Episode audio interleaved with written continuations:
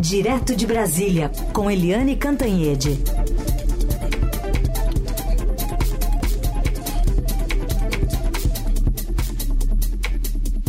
Tudo bem, Eliane? Bom dia. Bom dia, Carolina. Bom dia, ouvintes. A gente tem esse veto aí do presidente Lula de 5,6 bilhões em emendas parlamentares no orçamento de 2024, atinge especialmente cinco ministérios sob o comando de siglas do Centrão.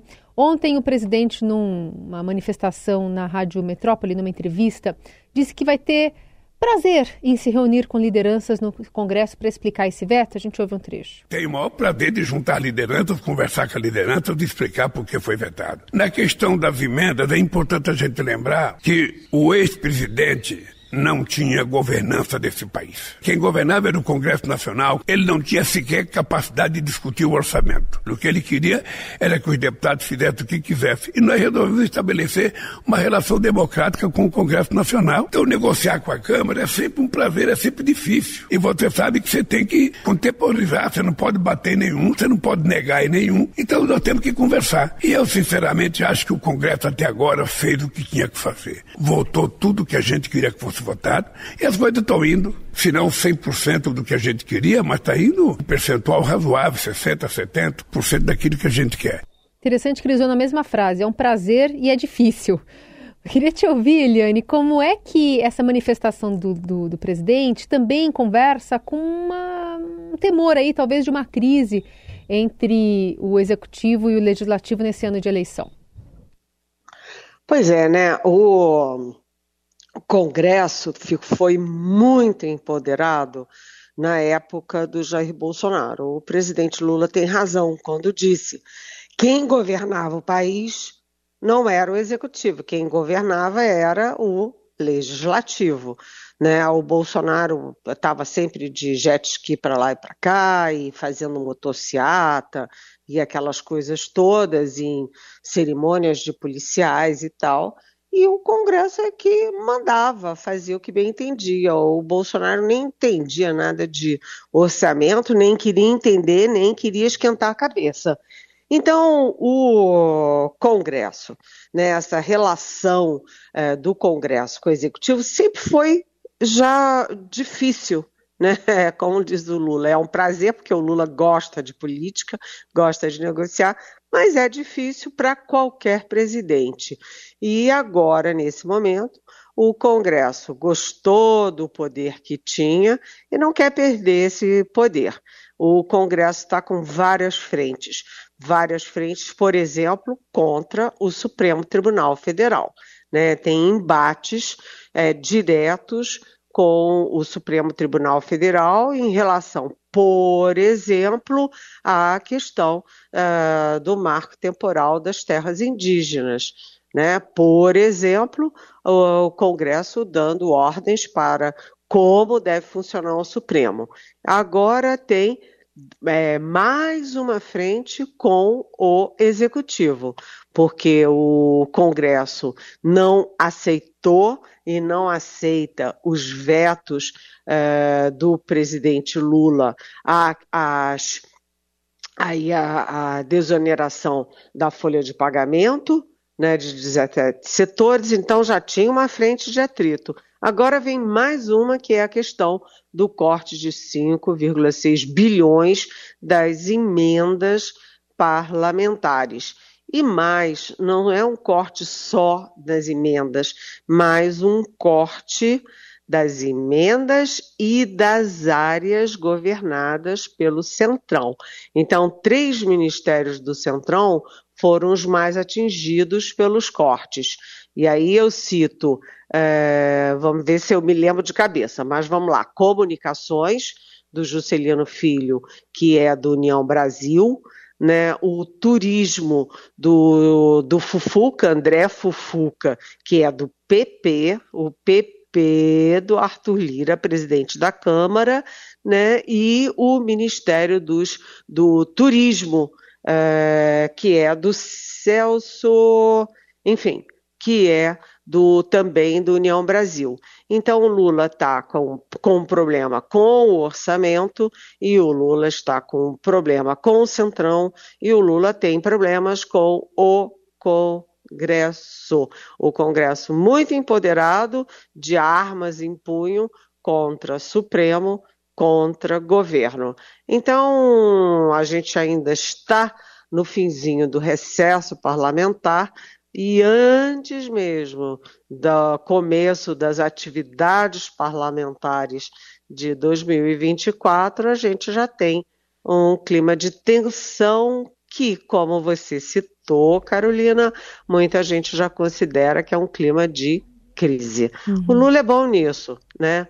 É, vamos rezar aí para que as coisas deem certo, porque o Brasil precisa de paz e precisa de uh, entendimento e equilíbrio entre os poderes. Queria te ouvir também sobre a interpretação desse sinal que foi dado primeiro pelo ministro Fernando Haddad no, no Roda Viva, né, mencionando sobre a isenção do imposto de renda para quem ganha até dois salários mínimos depois do reajuste do salário mínimo e depois ratificada também pelo presidente Lula é, nesse comecinho de ano na, na entrevista que deu ontem. É uma sinalização, inclusive, que aponta para uma promessa de campanha de chegar ali até os 5 mil reais é, para isenção de imposto de renda, é, abarcando justamente a camada da população que é, paga imposto, paga bastante imposto e que não tem nenhuma revisão já faz bastante tempo. Só que para isso precisa de orçamento, não?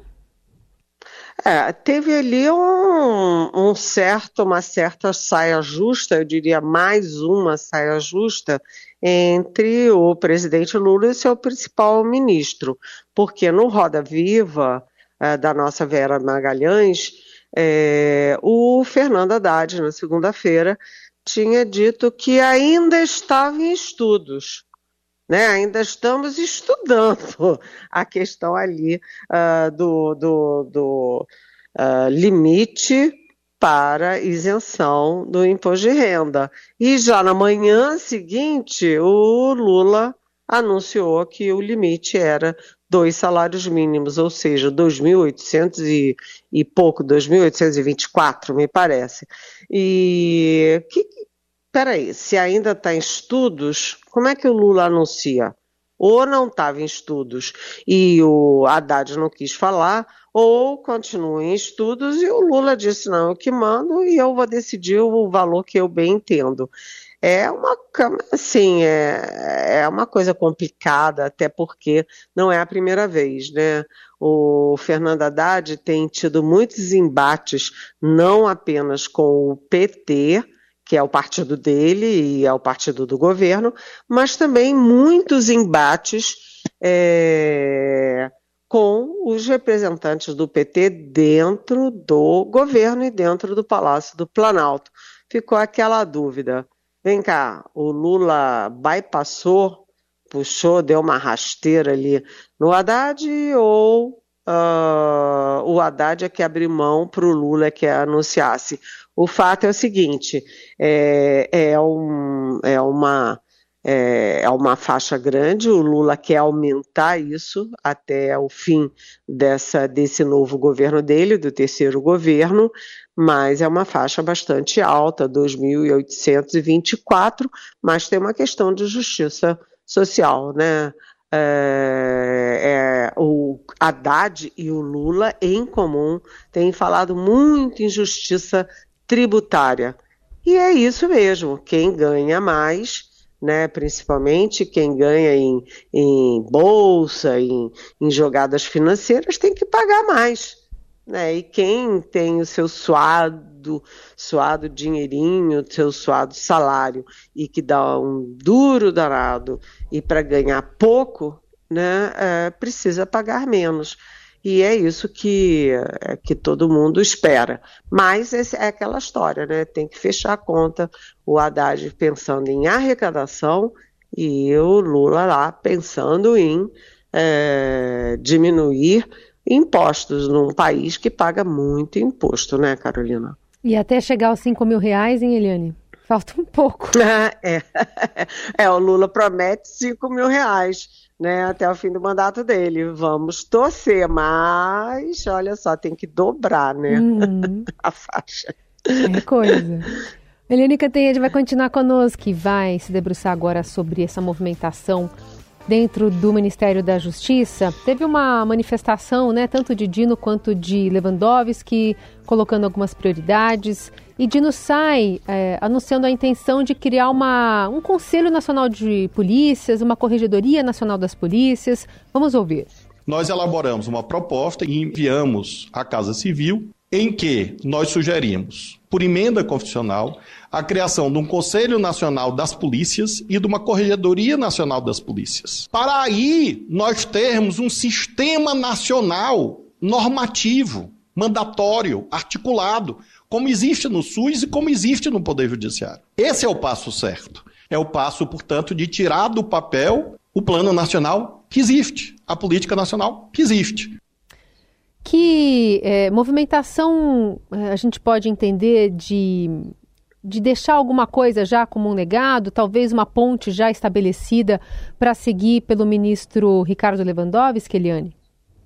Sim, é, é aquela coisa, né? Uh, o Brasil está vivendo uma crise de violência assim, fora do controle. Não é só o Brasil, vi de Equador, Uh, as organizações criminosas uh, deixaram de ser nacionais para serem internacionais e elas estão ocupando muito espaço, estão vencendo a guerra. Então, uma das preocupações com, do Flávio Dino como ministro da Justiça foi exatamente discutir qual é o papel do governo federal, porque pela Constituição, pela lei, né, a, a questão da segurança urbana é dos estados e municípios.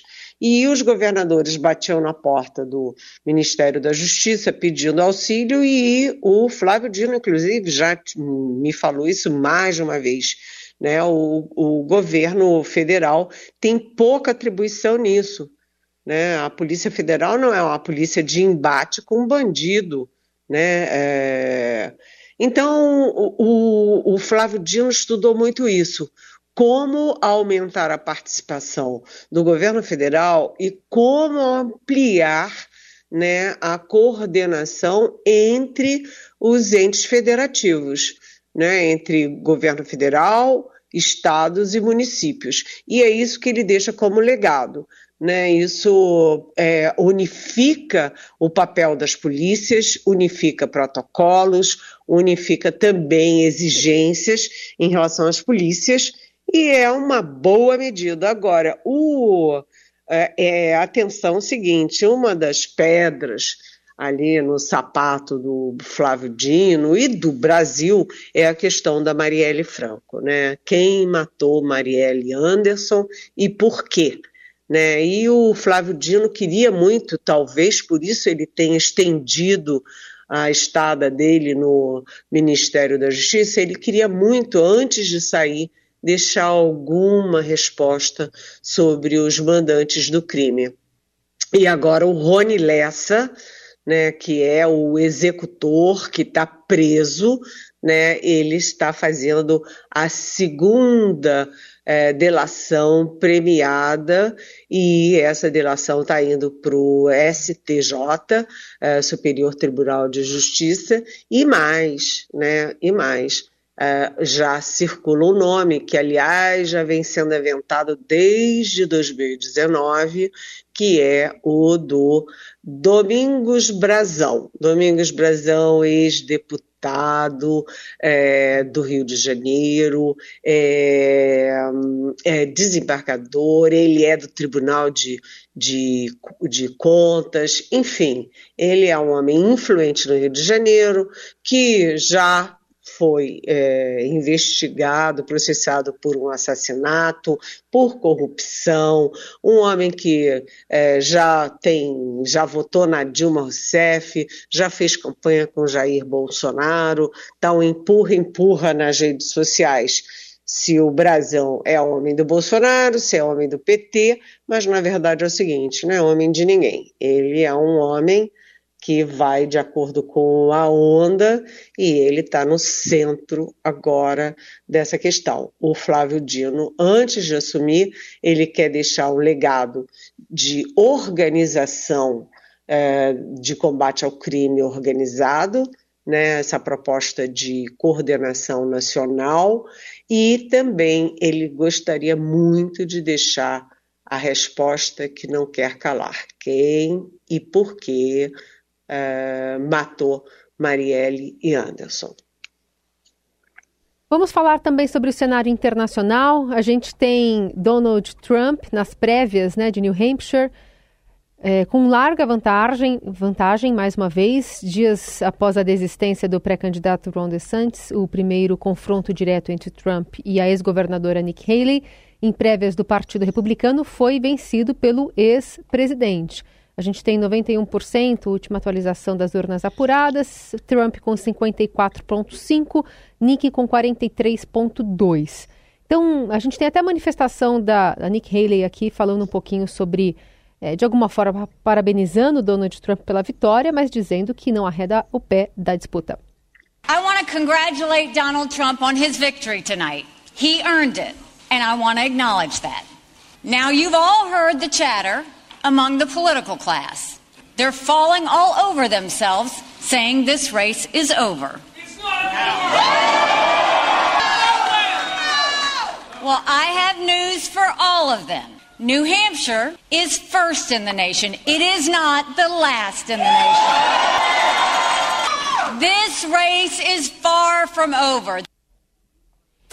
Bom, queria te perguntar então, Eliane, é, a gente teve a manifestação também de Joe Biden, que dizendo que estava claro que Donald Trump seria o candidato do Partido Republicano.